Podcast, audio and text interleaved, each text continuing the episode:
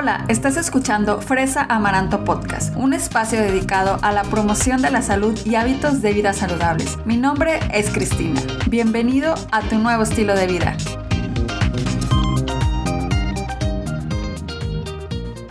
Hola, ¿cómo estás? Bienvenido a otro episodio de Fresa Amaranto Podcast. Ya estamos en el episodio número 34. Estoy súper feliz de que estés aquí conmigo acompañándome una vez más. También te quiero contar que estoy feliz porque estoy de regreso después de un tiempito de descanso, pero bien merecido. La verdad es que regreso con un tema que te va a encantar. Te voy a platicar sobre cómo hacer una compra de súper saludable y te voy a compartir cinco consejos que te van a ser muy útiles y que puedes aplicar desde ya. El primero de estos consejos que te voy a dar tal vez te suene un poco obvio, pero no sabes el cambio que hace. Y el primer consejo es hacer una lista de lo que necesitas en tu despensa. Mientras más claro tengas qué necesitas, menos alimentos que no quieres vas a evitar meter en tu carrito. Y en este punto pues puedes utilizar cualquier método en una hoja a la antigüita. Puedes utilizar una app, puedes utilizar una nota en tu celular para realmente fijarte antes de irte de tu casa lo que necesitas comprar. Cuando no llevas una idea de lo que necesitas, terminas comprando más y de alimentos que no están hechos para que sean saludables. Me refiero a que hay veces que eh, se te olvida o que te faltó que meter el yogur o el agua o la leche, etc. Y terminas comprando otros alimentos que a lo mejor se te antojaron en ese momento más que lo que necesitabas. Entonces, además de que tener una lista de súper te va a ayudar a que vas a comprar alimentos que necesitas, que son buenos y que son saludables, también te va a ayudar a ahorrar un poco de dinero porque no vas a estar echando cualquier cosa que se te ponga enfrente. de hecho, el punto número dos o el consejo número dos va muy pegado con esto que te acabo de decir. Y el consejo número dos es no vayas al súper con hambre. Ir al súper con hambre es todo un error. Y dime tú si no te ha pasado, pero a mí sí me ha pasado que he ido más de una vez al súper y que no he comido y se me antoja todo lo que veo y todo lo empiezo a echar así al carrito. Así de, pues, tengo hambre, eh, se me antoja esto, se me antoja el otro. Generalmente, cuando tenemos hambre, se nos antoja todo.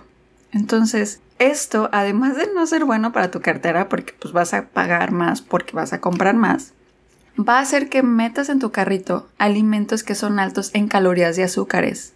Porque cuando tenemos hambre, lo que queremos es que nuestros niveles de, glucosa o de azúcar en la sangre suban. Y eso generalmente pasa con, alimentos que son como más, eh, que tienen, son altos en carbohidratos simples, alimentos que tienen más calorías, eh, por ejemplo los jugos, los refrescos. Entonces esas cosas se te van a antojar y por ende las vas a echar en tu carrito y te las vas a terminar comiendo. El consejo número 3 es Prefiere alimentos frescos antes que los procesados. Los alimentos frescos siempre van a ser mejores. ¿Cuáles son los alimentos frescos? Pues así, más frescos que nada son las verduras y las frutas. Entonces, asegúrate que tu carrito tenga de esos dos grupos de alimentos. Pero ahora, en esto de los alimentos procesados hay como diferencias. Hay unos que son mínimamente procesados y otros que son ultra procesados. Los mínimamente procesados son todos aquellos que sí vienen empaquetados, pero que no se les ha añadido mucho de sodio, de azúcares o de otras cosas para que puedan durar.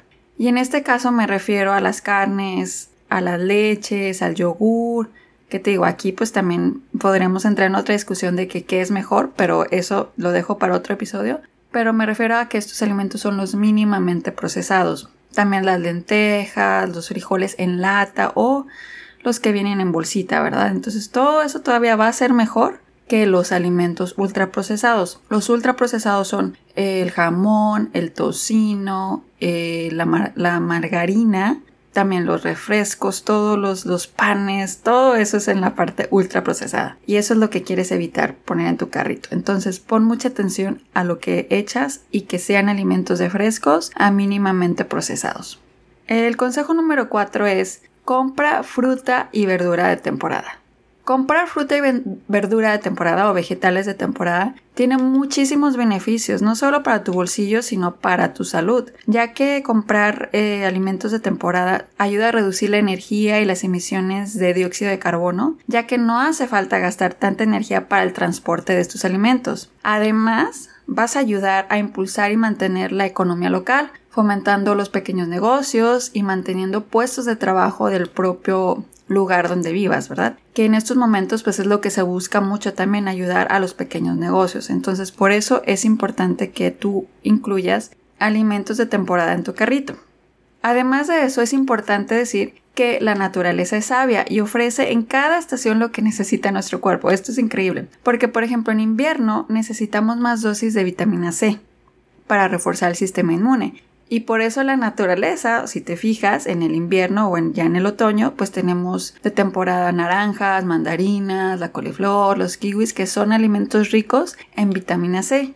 Y en el verano necesitamos por lo contrario alimentos que contengan más agua, como la sandía, el melón, la pera, y más ricos en betacarotenos para proteger la piel como la manzana, el melón, la zanahoria y el mango. Entonces por eso te digo, es súper importante que tú consumas alimentos de temporada.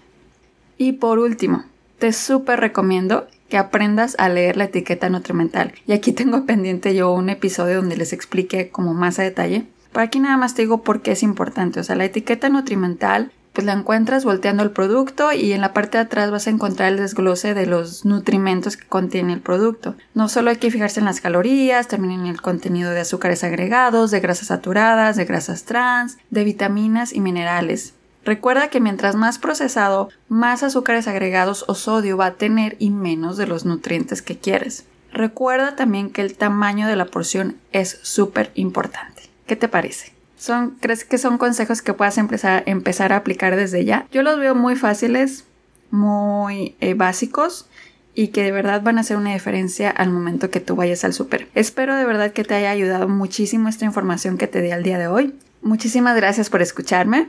Hasta aquí llegamos el día de hoy. Espero que te haya gustado el episodio. Si te encantó y lo amaste, ayúdame a, darme una reseña en Apple Podcast, a compartirlo con tu familia, con tus amigos, con quien tú quieras. También me puedes encontrar en Instagram como Fresa Amaranto, en Facebook como Fresa Amaranto y en, en, mi blog también puedes ir a visitar porque ahí pongo cosas también muy interesantes, o sea, escritos, artículos, videos que espero te gusten. La página es www.fresamaranto.com.